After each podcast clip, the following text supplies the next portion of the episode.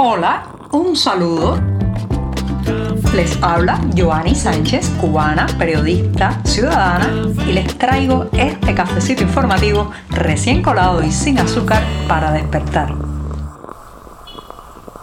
El jueves llega, el café ya está servido. Yo estoy aquí lista con varias noticias y temas sobre la realidad cubana que les comentaré en este programa del 17 de agosto de 2023. Un día que eso sí, necesito un buen buchito de café sin una gota de azúcar para tener la energía de abordar las cuestiones más importantes de la realidad en la isla. Así que voy con este primer sorbito del día.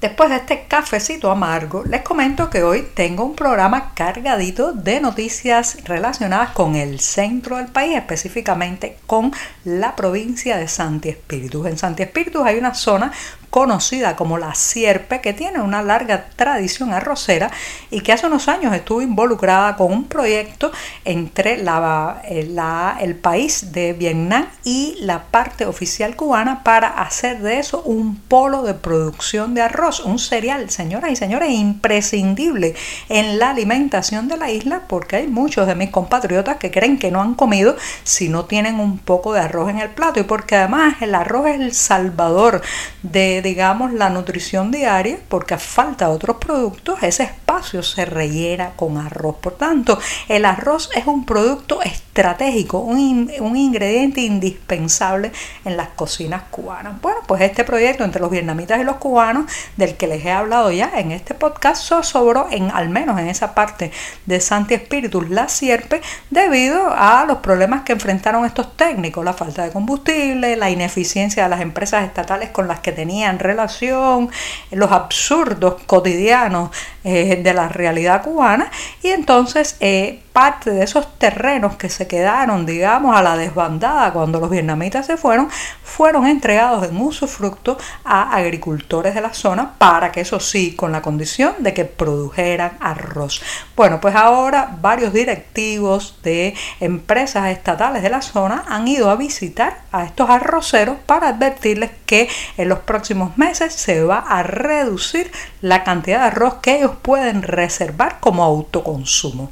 Estos productores tenían que venderle buena parte de su cosecha al Estado, pero podían reservar una parte para supuestamente el consumo de su familia. ¿Qué han dicho las autoridades? Que en ese autoconsumo está en realidad la trampa de destinar parte de ese arroz al mercado negro y a los a las plazas o agromercados privados. Y por eso achacan ellos eh, siempre con esa mentalidad oficial de que todo de que todo ciudadano es un bandido, de que todo ciudadano es un delincuente, de que todo ciudadano está haciendo algo ilegal, achacan ellos de que ese arroz desviado del autoconsumo hacia el mercado informal está produciendo también el alza de los precios del producto. ¿Qué dicen los arroceros de Santi Espíritu ante esta medida que parece que viene ya, ya que en esas condiciones muchos de ellos no quieren seguir trabajando y que por otro lado, si los presionan mucho, se van a ir como los vietnamitas.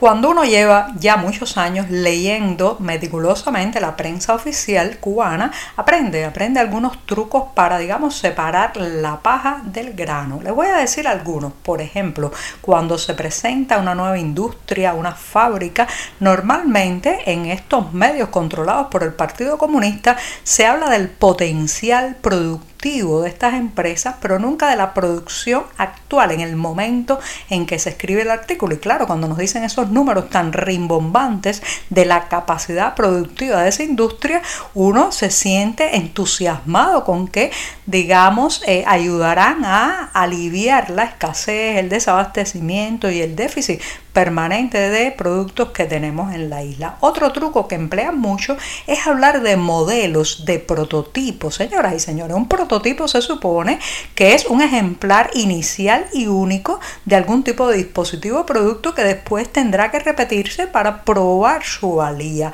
Así que de prototipos no podemos, eh, digamos, a los prototipos no podemos anclar nuestras ilusiones ni nuestras esperanzas porque probablemente se quede en un único ejemplar que después se compruebe en la realidad que no puede repetirse en serie. Ese es el caso de un nuevo vehículo de color amarillo que rueda por la ciudad de Santi Espíritus, del cual ya les he hablado en este programa. Se supone que es un microbús eléctrico que está construido nada más y nada menos que por la empresa militar industrial de esa región y que tiene capacidad para 11 pasajeros. Ahora mismo los medios oficiales pues baten palmas por este, este vehículo eléctrico, pero esconden algunas cosas. En primer lugar, que la carga de este, de este digamos, pequeño ómnibus para 11 pasajeros, la carga no se produce a través de energía solar, sino que se conecta a la red eléctrica y consume, eh, digamos, la electricidad residencial. Por tanto, no es hasta el momento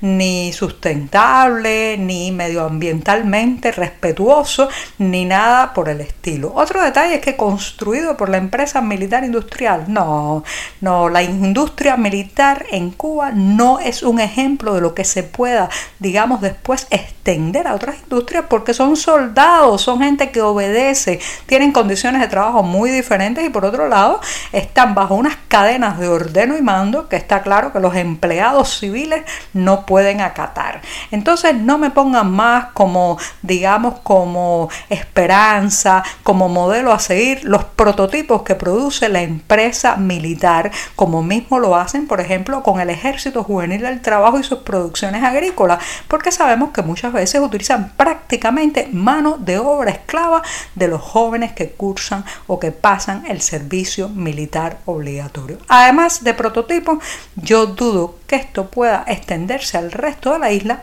va a quedar, eso sí, como una curiosidad de ruedas y color amarillo que rueda por las calles de la ciudad de Santi Espíritus.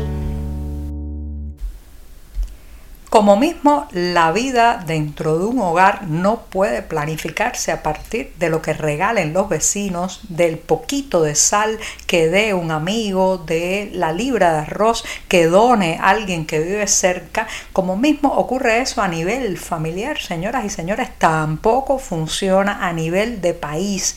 Exactamente, las naciones no pueden depender de que alguien les esté donando a cada rato un buchito de productos, un buchito de medicamentos un buchito de materias primas para poder entonces eh, salir del apuro del día a día. Eso es insostenible a largo plazo, lo único que significa es pobreza, miseria y subdesarrollo. Pero en Cuba lamentablemente estamos a la expectativa de ver quién nos dona desde una aspirina hasta un poco de petróleo. Es el caso de la más reciente noticia de que Rusia ha comprado a la Organización Mundial de la Salud 26 toneladas de medicamentos y equipos médicos para donarlos a Cuba. Esto eh, se hizo, la entrega de este, de este cargamento se hizo en una ceremonia de varios diplomáticos rusos en la isla que asistieron para, eh, bueno, pues detallar el envío y recibir el agradecimiento de las autoridades cubanas. Esto ocurrió en unos almacenes sanitarios de la capital y según se supone, pues estos envíos eh, ayudarán, por ejemplo, en el tema del déficit de antibióticos, también fármacos, incluye fármacos contra la diabetes mellitus, la cardiopatía, los analgésicos, antiinflamatorios y antihipertensivos, justamente eh, de los fármacos que más se ausentan ahora mismo de las farmacias nacionales.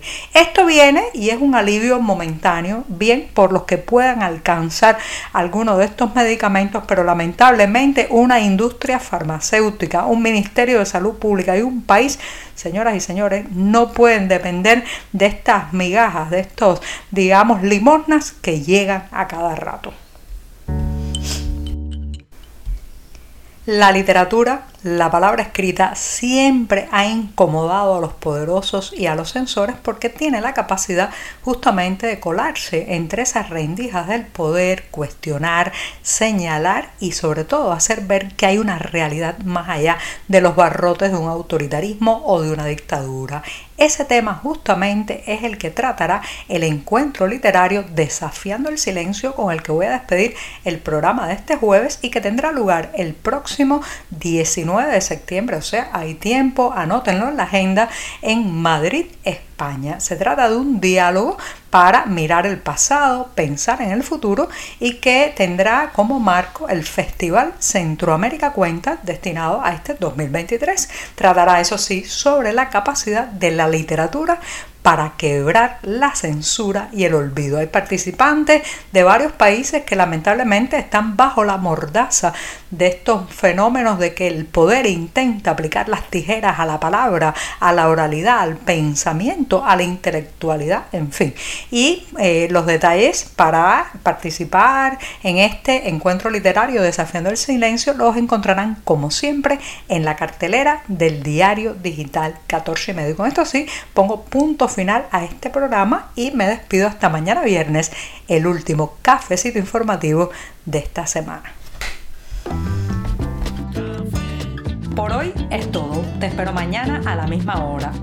Síguenos en 14medio.com. También estamos en Facebook, Twitter, Instagram y en tu WhatsApp. No olvides, claro está, compartir nuestro cafecito informativo con tus amigos.